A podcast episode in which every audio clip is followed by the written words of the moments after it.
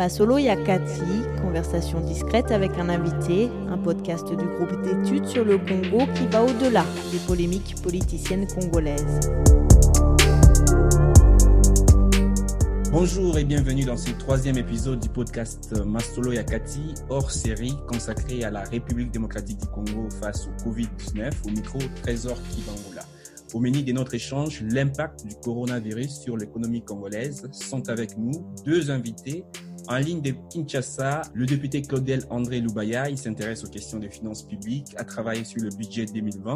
Il est également membre de la commission suivi et évaluation de l'Assemblée nationale. Bonjour, monsieur le député. Bonjour, Trésor, et bonjour, monsieur le Sembe. Confinement oblige, en effet, notre deuxième invité est également en ligne depuis Bruxelles, cette fois-ci, Michel Losembe, businessman, entrepreneur, mais aussi consultant pour plusieurs institutions bancaires et financières. Il a été ancien vice-président de la Fédération des entreprises du Congo et président de l'Association congolaise des banques. Bonjour, monsieur Michel Losembe. Oui, bonjour, euh, Trésor, et bonjour, euh, honorable. Quelques bonjour, chiffres, mon frère. Quelques chiffres, en effet, quelques chiffres pour commencer. Mi-février déjà, plus de 5 milliards de dollars de recettes en moins sur le plan des trésoreries, moitié moins que ce qui était prévu dans le budget 2020 baisse du prix du cuivre de près de 25% depuis le début de l'année. La projection de croissance se situerait désormais à 0,9% dans les meilleurs des cas contre 4,5% en 2019. Dans les pires des cas, on parle déjà d'une possible récession économique. Alors, Monsieur Claudel André Loubaya, est-ce qu'on peut dire que c'est dans cet état assez critique que le Covid-19 trouve la République démocratique du Congo aujourd'hui? Merci de m'avoir associé à, à, à, cet entretien. Il faut dire que le Covid-19 a trouvé un pays déjà euh, exsangue, avec euh, un budget au départ de 11 milliards, mais avec un plan de trésorerie de moitié avec des ressources difficiles à mobiliser euh, au, plan local et puis avec euh, un programme avec euh, les institutions financières internationales, un programme qui peine aussi à se, à se concrétiser. Et c'est là que le Covid-19 est arrivé. Et, et, il est arrivé, il nous a trouvé dans une situation très difficile, de sorte que il y a eu au départ euh, un vent, comme un vent de panique parce que sans infrastructure sanitaire appropriée, sans matériel ni équipement nécessaire pour ça, mais aussi sans ressources pour les acquérir. Aujourd'hui, euh, principalement, nous, nous travaillons, le gouvernement fonctionne avec euh, la charité. Notre réponse sanitaire à la pandémie est principalement soutenu par la communauté internationale qui essaie d'apporter, j'ai vu la Belgique qui a apporté une aide, j'ai vu la Suisse qui a fait aussi quelque chose, j'ai vu euh, l'FMI qui a fait, ainsi de suite. Donc ça nous met dans une situation très inconfortable. Le, le Covid-19 est un fouet pour nous en tant que, en tant qu'État. Mais bon, nous espérons que plus ça prend du temps et plus la riposte s'installe, le gouvernement va pouvoir essayer de se retrouver, de se rechercher. Mais les ressources sont, il faut l'avouer, difficiles à trouver pour l'instant. En parlant justement de ces aides qui viennent de part et d'autre, le G20 a décidé, euh, c'est mercredi 15 mars au soir, d'accorder un moratoire sur la dette des pays pauvres à partir du 1er mai pour six mois reconductibles. Est-ce une bonne nouvelle pour la RDC, ça, Monsieur Losembe Oui, merci, euh, merci Trésor. Je pense que, comme, comme l'a dit l'honorable euh, Loubaya, le Covid-19 est un choc extérieur qui vient nous, qui vient nous, nous, nous heurter de la même manière que d'autres chocs économiques que nous avons connus dans le passé, auxquels viennent s'ajouter le choc intérieur qui est celui de la santé publique. Et à ce, point de vue-là, on est pris entre le marteau et l'enclume. Et malheureusement, les capacités de réaction de notre économie et de, notre, de nos institutions publiques sont, sont assez limitées. Aujourd'hui, nous avons une bonne et une mauvaise nouvelle. La bonne nouvelle est que euh, nous étions déjà tellement pauvres que le, choc du Covid-19 ne va pas nous appauvrir davantage parce que notre capacité de rebond était déjà très faible. Autrement dit, tout ce que nous pourrons faire aujourd'hui ne pourra être que un coup de pied dans le fond de la piscine et remonter assez rapidement. La mauvaise nouvelle est que nous dépendons énormément de l'extérieur, comme vous venez de le mentionner sur les, euh, les décisions du G20, et que l'extérieur aujourd'hui, autrement dit les Occidentaux au sens large, sont eux-mêmes frappés de plein fouet par le Covid-19 et euh, sont totalement euh, bouleversés et dans leur fonctionnement, dans leurs institutions et dans leurs capacités financières. Le moratoire, est-ce que c'est une bonne chose? C'est une bonne chose parce que au moins c'est une décision positive qui va soulager euh, la trésorerie de nos gouvernements et du gouvernement congolais en particulier et de manière à ce que ce gouvernement puisse utiliser des fonds qui autrement auraient été destinés à financer le service de la dette et l'orienter vers le financement, vers le financement de, la riposte. Mais il faut quand même euh, que nous soyons réalistes. Est-ce que nous payons d'abord cet arriéré, ce, ce, service de la dette de manière optimale? Si nous le payons, tant mieux. Euh, mais d'après les chiffres que j'ai sur l'exécution budgétaire 2019, nous n'avons pas payé grand-chose, donc nous n'aurons pas grand-chose à réallouer. Et de deux, euh, dans l'absolu, ce ne sont pas des chiffres énormes. Nous parlons euh, de 120, 130 millions de dollars par an euh, de l'impact du service de la dette, alors que d'après les plans préliminaires euh, des besoins de la riposte, le docteur Mouyembe, euh, dans, le plan, dans le plan de riposte, a évalué la première action à 135 millions de dollars. Donc, on est quand même sur des choses très très limitées et euh, il faut que nous soyons euh, capables de, mobilisation pour euh, avoir une réponse sérieuse.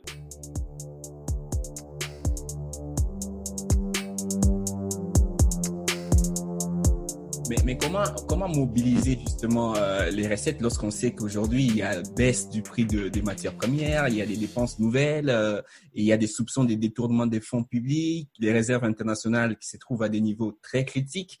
Euh, donc l'économie, comme on disait tout à l'heure, euh, l'économie congolaise s'est trouvée déjà en difficulté bien avant euh, cette, cette épidémie. Cela a même obligé les Fonds monétaires internationaux à venir en aide en décembre avec près de 370 millions de dollars débloqués d'une ligne de crédits d'urgence pour que les pays puissent essayer de répondre à des besoins urgents en matière de balance euh, de paiement. Est-ce qu'aujourd'hui, malgré l'état d'urgence sanitaire décrété, les pays, la RDC a les moyens de faire face à cette situation, Monsieur le député Loubaya? Merci.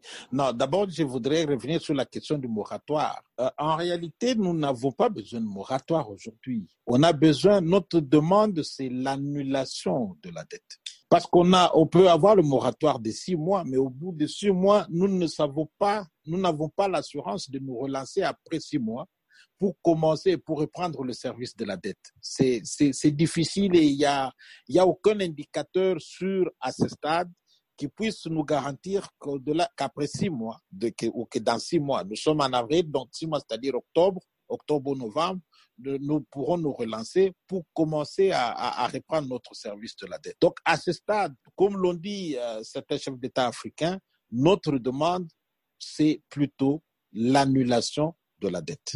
Et si la dette est annulée, ça peut nous permettre de faire face. Ça, c'est première chose. Deuxième chose, dans le contexte actuel, il est aussi impossible de le dire, de mobiliser les ressources. Parce que vous avez vu, il y a 48 heures, parmi les mesures destinées à atténuer le choc du Covid-19, il y a notamment des mesures qui ont été prises par le ministre, de, par le gouvernement et qui ont été euh, communiquées par le ministre de Finances notamment la suspension de la perception de la TVA, de, de, de l'impôt professionnel sur les rémunérations.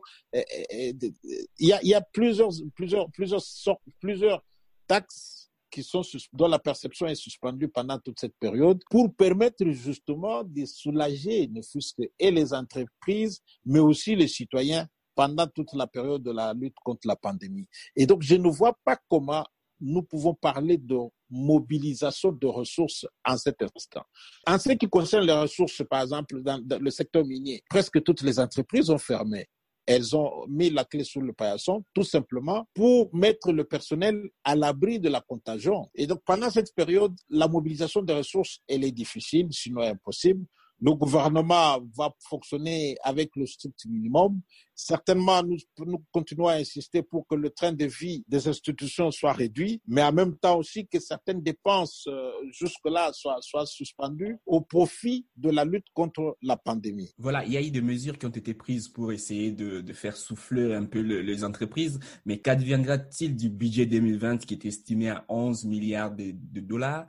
Dont le financement était déjà hypothétique. Est-ce que le pays pourra continuer à, espérer atteindre ces, budgets ambitieux ou il faut maintenant penser à un collectif budgétaire? Le collectif est en, cours. Je crois qu'au niveau du gouvernement, ils sont en train d'y travailler nous attendons ça au Parlement, possiblement la semaine prochaine. Nous l'avions déjà dit euh, depuis la semaine dernière. Nous avions répété encore il faut adapter notre budget dépenses et recettes en tenant compte des réalités du moment. Et ces réalités veulent qu'aujourd'hui, les recettes ne seront plus les mêmes que celles des 11 milliards initialement prévus, et mais aussi que les dépenses prioritairement arrêtées au départ ne seraient pas les mêmes parce que maintenant le secteur de la santé devra prendre le gros de l'enveloppe mobilisée en ce qui concerne nos ressources. Monsieur Lossembe, est-ce qu'il y a un impact de cette crise sur les banques, par exemple, sur les finances? On sait que les pays avaient déjà du mal à avoir assez de devises. Est-ce qu'aujourd'hui, euh, le Covid-19 vient encore compliquer la situation? Oui, absolument. Le, Covid-19, comme je l'ai dit en entrée de propos, euh, euh, prend en tenaille l'économie, prend le, le, gouvernement, mais bien sûr le secteur privé. vous avez évoqué tout, vous avez évoqué tout à l'heure que le, le budget de l'État devrait être revu à la baisse et l'honorable Loabé vient de, nous informer que le collectif budgétaire est en, cours de préparation. Mais euh, l'économie, ce n'est pas que, le, que les recettes de l'État. Les recettes de l'État, on parle de 5 à 10 milliards de dollars entre la réalité et les projections optimistes qui, qui avaient eu lieu. Mais le PIB, donc la capacité de notre économie à produire de la richesse, s'élève, elle, autour de 50 milliards de dollars à peu près.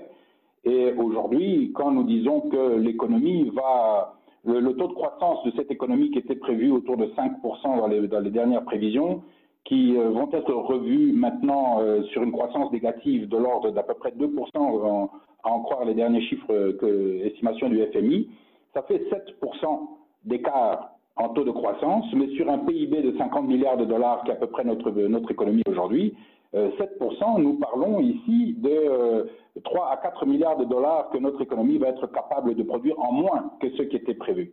Et ça, c'est un coût qui va essentiellement se ressentir sur le secteur privé. Donc aujourd'hui, il y a beaucoup de réflexions euh, du côté du secteur privé, euh, donc la, FEC, euh, d'autres organisations comme le, collectif Makutano auquel je suis également membre. Nous essayons d'apporter de, la réflexion pour amoindrir le choc que les entreprises vont, vont subir. Et ce choc vient à deux niveaux.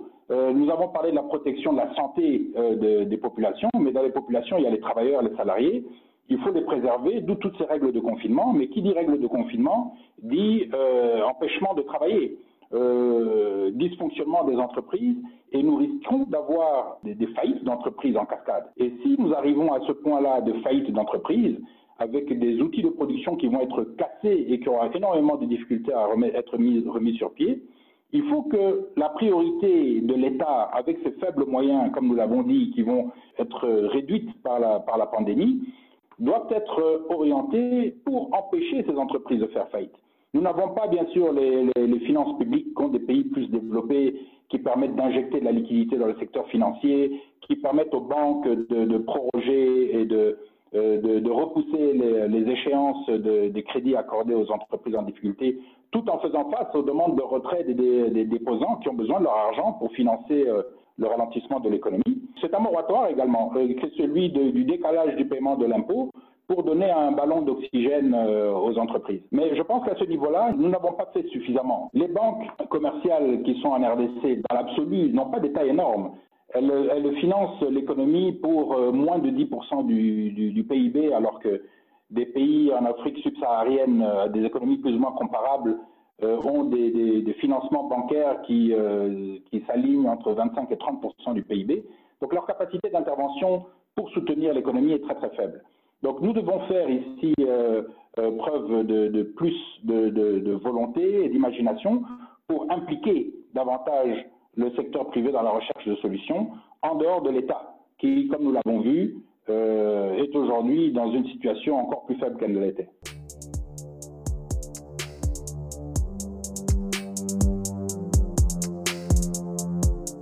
Où est-ce qu'on va trouver, euh, trouver l'argent pour compenser, pour épauler les entreprises? On a parlé, on a évoqué la piste de la diminution du train de vie de, des institutions, mais est-ce, qu'aujourd'hui on a une idée euh, de l'étendue du problème? Peut-on, par, exemple, savoir combien coûtent les fonctionnements de nos institutions au budget de l'État Ici, je ne suis pas spécialiste des finances publiques, mais ce que je peux dire sur le, le bon sens général, euh, c'est que euh, nos institutions aujourd'hui ont un coût de financement, un coût de fonctionnement euh, qui est énorme.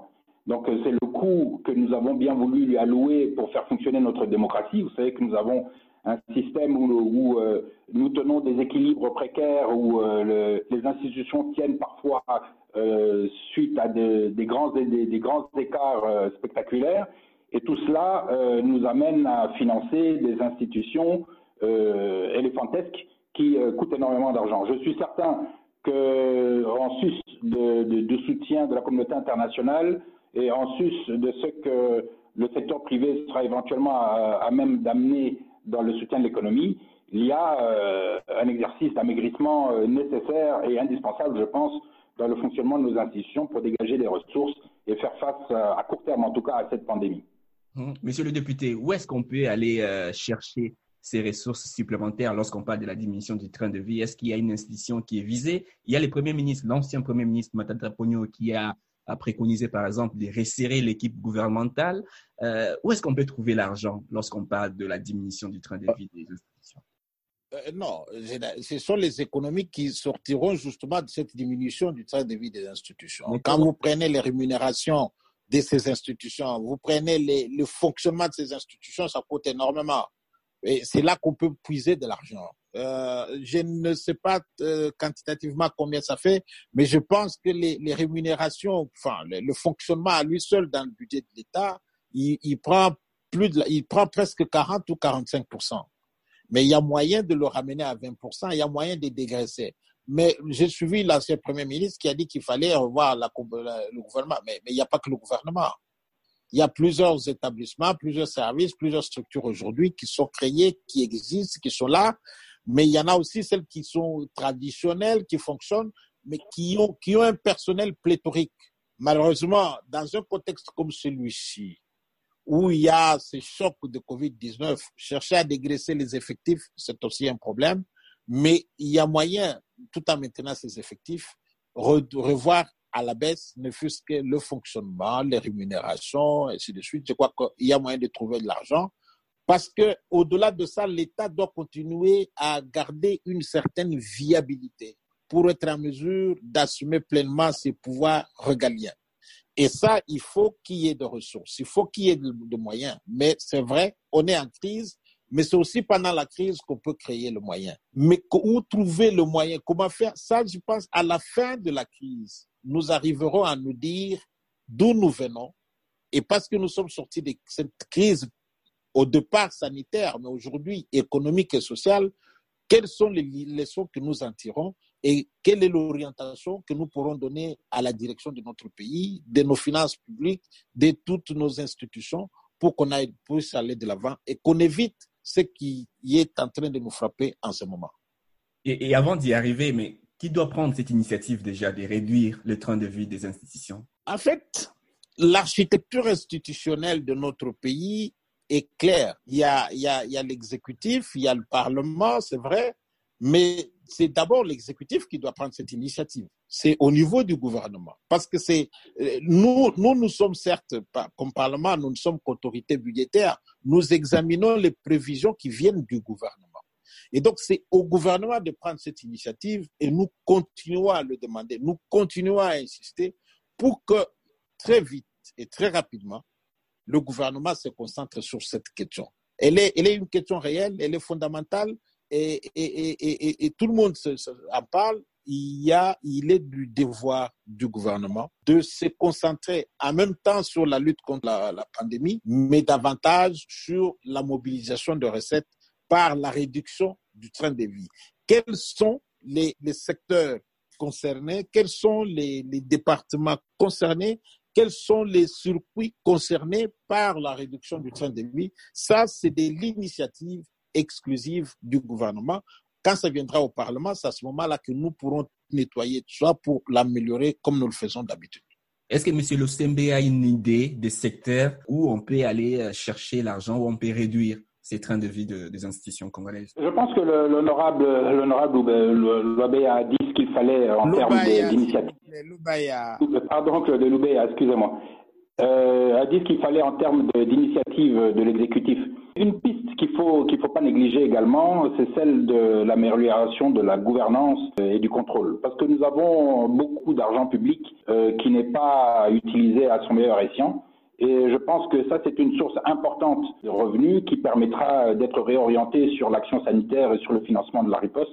Et là, il y a une responsabilité au législatif, bien entendu, mais aussi au niveau de, tout, de tous les acteurs publics ou privés euh, qui euh, ne sont pas toujours concentrés sur la bonne gouvernance et, et l'efficacité, l'efficacité de l'investissement public. Autrement dit, il y a une nécessité de continuer à lutter ou à commencer peut-être à lutter contre la corruption parce que ça pourrait avoir un impact positif dans cette lutte contre le Covid naturellement. Je pense que la corruption n'est qu'un des volets. Euh, en, tout cas, en tant que, en tant que euh, ancien acteur du secteur financier, nous avons aussi euh, la fuite des capitaux, l'évasion fiscale, le blanchiment d'argent. Ce sont autant de ventres mous de notre système financier dans lequel beaucoup de ressources sont englouties et ce sont autant de ressources qui aujourd'hui concentrées euh, peuvent nous permettre de, dégager ce qu'il faut en interne euh, pour faire face euh, à, cette, à cette urgence sanitaire. Ça ne se fait pas d'un claquement de doigts, c'est un, un processus et un état d'esprit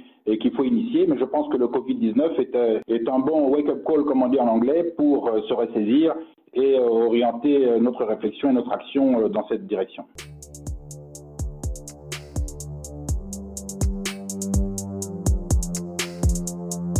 Et qu'en est-il euh, de l'économie informelle? Parce qu'on sait que les Congolais euh, vivent pour la plupart au jour les jours. Est-ce qu'on peut mesurer l'impact du Covid-19 sur l'économie informelle en RDC à partir du moment où on parle de santé publique, euh, oui, l'informel va souffrir comme, comme l'économie formelle. nous croisons des doigts que la faible progression de, la pandémie aujourd'hui en RDC et dans les pays d'Afrique subsaharienne se maintienne comme telle pour que nous ayons euh, le, temps de souffler, de nous organiser, à faire face dans l'éventualité où euh, elle venait à, à se, s'intensifier, ou qu'elle nous permette de, de mettre les, de, de, poser les réformes, les réformes nécessaires pour y arriver. L'informel, d'une manière ou d'une autre, euh, a permis à notre pays de traverser euh, les deux, trois dernières décennies où nous avions eu euh, des difficultés, des, des, crises économiques graves, des crises sociopolitiques, voire militaires, des, des, conflits, des conflits armés. L'informel nous a permis de résister, de traverser euh, ces périodes sans que le pays ne s'effondre.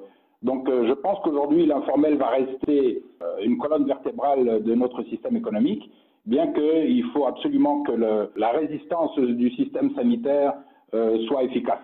Donc nous avons une responsabilité ici en tant que citoyens et en tant qu'entrepreneurs pour nous assurer qu'il y ait un minimum qui soit fait et que nous puissions passer au travers cette nouvelle crise. Et en attendant, euh, Monsieur le député, surtout, cette question s'adresse à vous. Euh, certaines voix commencent à suggérer dans d'autres pays que le remède, le confinement, devient de plus en plus pire que le mal, le coronavirus, notamment car le ralentissement économique provoqué pourrait aussi provoquer de morts. Est-ce que ce type d'argument est valable pour la RDC Est-ce que vous plaidez pour une réouverture des frontières extérieures et intérieures, par exemple? Non, ce point de vue-là ne passe pas. Les mesures de confinement ne tuent pas. Ce qui tue, c'est le fait que les gens euh, arrivent à braver ces mesures, à sortir pour s'exposer à, à, une contagion, à une contamination possible. Donc pour ça, ici, en ce qui concerne la RDC, les mesures qui sont déjà en vigueur devront être maintenues et renforcées parce que l'objectif pour nous au Congo, ça doit être le moins, le moins d'infections possible. Comment on fait pour les salariés qui ne peuvent plus euh, se rendre euh, au travail? Euh, Est-ce que l'État peut mettre en place un chômage payé, les chômages partiels? Comment protéger les emplois? Toutes ces questions ne risquent pas, ne posent pas un problème de protection sociale des Congolais finalement Mais Écoutez, euh, sur le principe, je suis tout à fait d'accord. Hein. C'est toujours l'homme d'abord parce que euh, à terme, c'est l'homme qui, euh, qui, va, qui constitue la société qui va continuer à faire fonctionner, à la faire produire et à produire les richesses, les richesses pour les générations futures. Mais aujourd'hui, il faut, il faut pas se leurrer. D'ailleurs, aujourd'hui, à Kinshasa, il n'y a que la Gombe qui soit confinée. Le reste de la ville, euh, bien qu'il y ait un certain nombre de mesures et des barrières de protection, des gestes barrières qui sont dictés par le ministère de la Santé, la plupart des, autres, des 23 autres communes de, de Kinshasa, les gens circulent librement se réunissent, les bars sont ouverts. Euh, bon, c'est très difficile parce que euh, la pauvreté est la, caractéristique de notre économie informelle et que nos populations doivent sortir au jour le jour pour aller gagner leur pitance et de faire fonctionner, euh, nourrir leur famille et faire fonctionner l'économie informelle. Aujourd'hui, quel est le meilleur modèle que nos autorités sanitaires peuvent utiliser pour limiter la, pour limiter la, contagion et maintenir nos économies, nos, sociétés qui fonctionnent, C'est ça le modèle qui n'a pas encore été vraiment trouvé et pour lequel il faudrait améliorer la collaboration avec les grandes villes africaines qui sont, qui sont euh, euh, confrontées à exactement la même, la même problématique. Nous parlons aussi, nous parlons surtout aujourd'hui en termes de prévention plutôt que, plutôt que d'intervenir de, après coup. Mais c'est là-dessus que nos peu de ressources aujourd'hui doivent être axés. Je suis d'accord que les frontières doivent rester absolument hermétiquement fermées pour empêcher des personnes éventuellement infectées euh, de l'extérieur de venir aggraver la situation dans notre pays. Euh, mais il faut que nous puissions soutenir toutes les initiatives qui permettent de limiter les contagions et euh, le, le, masque, le, le, port de masque obligatoire dans les transports, le maintien des, des, des gestes barrières, la fermeture d'un certain nombre d'édifices euh, où les gens se rassemblent beaucoup, l'interdiction des rassemblements. Je pense que ce genre de, de mesures préventives euh, aujourd'hui doivent être ceux qui euh, retiennent l'attention de nos décideurs et qui l'appliquent au premier degré pour effectivement rejoindre, rejoindre l'honorable Loubaya ici on doit absolument protéger nos populations. Nous n'avons pas les moyens, avec notre faible infrastructure sanitaire, de les soigner une fois qu'ils sont malades. Alors, mettons tous nos moyens, nos faibles moyens aujourd'hui, nos ressources, pour investir dans tous les moyens de prévention possibles. Est-ce que, les mesures de prévention ne doivent pas être accompagnées euh, ou même renforcées par des mesures sociales? On, on a vu qu'il y a eu suspension des paiements de factures d'électricité euh, et d'eau à Kinshasa. Mais est-ce qu'il y a d'autres mesures qui doivent être prises pour essayer un peu d'accompagner aussi les Congolais dans, cette épreuve? Non, non, je suis tout à fait d'accord avec vous. Euh, je pense que c'est vers cela que doit apporter la, réflexion. Mettre des, euh, euh, mettre des points d'eau ou réhabiliter des points d'eau dans les quartiers très peuplés, permettre, permettre de faire, d'apporter de, la nourriture pour les personnes qui seraient, qui seraient amenées à, à bouger moins ou être confinées, permettre de mettre, de mettre à l'abri euh, les, les, catégories de populations les plus exposées. Donc je pense que c'est toutes les réflexions que nous devons amener et aller vers cela. Ça, prend, ça, prend, ça demande de l'organisation, du leadership, ça demande des ressources, mais euh, ça en demande moins que ce qui serait nécessaire pour réparer les dégâts après coup. Je pense que c'est vers cela qu'il faut que notre exécutif et euh, nos décideurs euh, s'orientent. Et le, le, les, entreprises privées, nous voyons dans des pays comme, comme le Nigeria, par exemple, euh, les grands capitaines d'industrie euh, nigérians euh, qui, qui s'impliquent et qui investissent, mais qui coordonnent leur action. Et ça, c'est un peu ce qui nous manque même du côté du secteur privé chez nous. C'est un manque de coordination que je déplore et qu'il faudrait absolument que certaines organisations comme la FEC prennent à bras le corps pour s'assurer que le secteur privé, le secteur extractif qui génère un peu de ressources, puisse aujourd'hui venir en soutien à une, à une politique publique qui soit clairement énoncée.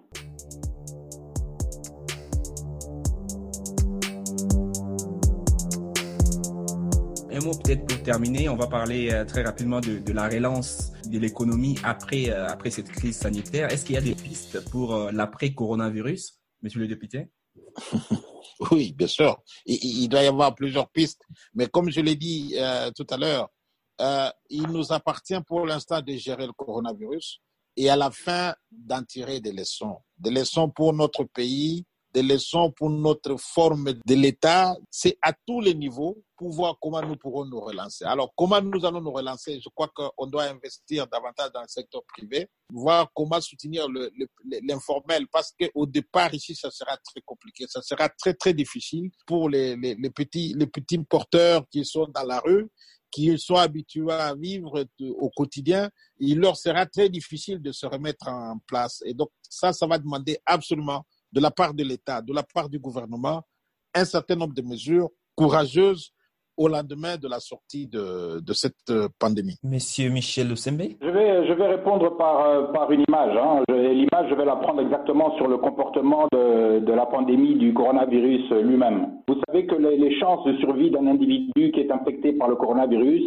c'est d'avoir le moins de comorbidité possible. Et malheureusement, la, corruption, le, mauvais leadership, le manque de gouvernance sont des causes de comorbidité du fonctionnement de nos institutions et de nos chances de, de nos chances euh, d'émergence après crise.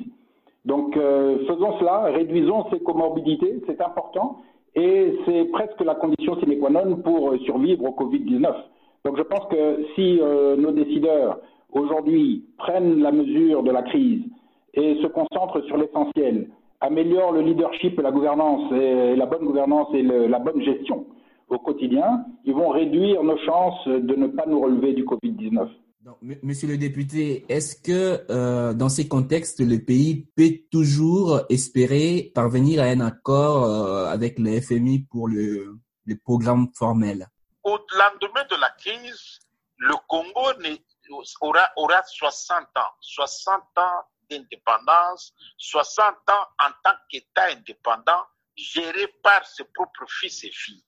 Est-ce que ses propres fils et filles, leur priorité après 60 ans, et au sortir d'une crise aussi brutale, est-ce que leur priorité, c'est comment faire pour entrer en programme avec la Banque mondiale ou le FMI, ou plutôt comment faire pour nous remettre d'abord nous-mêmes en question. Nous devons nous remettre en cause ces 60 ans d'indépendance, de mal-gouvernance, ont fait du Congo un champ de ruines.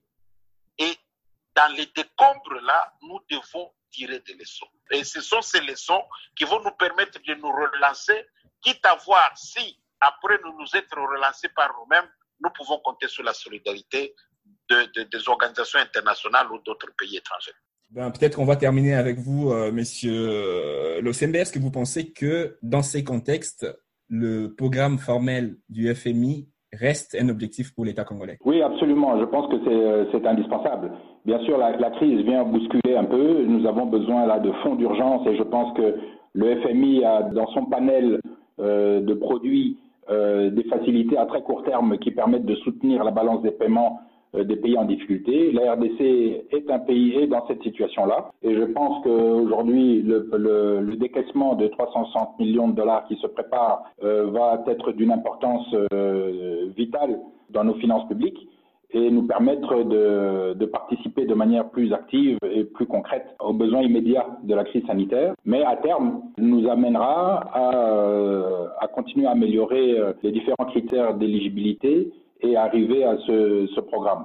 Le FMI, dans l'absolu, euh, amène les, administrations, l'administration publique à plus d'orthodoxie et de discipline, technique administrative, et euh, un programme est de nature à rassurer les investisseurs tant publics multilatéraux que privés, qui demain euh, seront amenés à, à, à, soutenir la RDC euh, dans l'émergence d'après crise sanitaire Covid.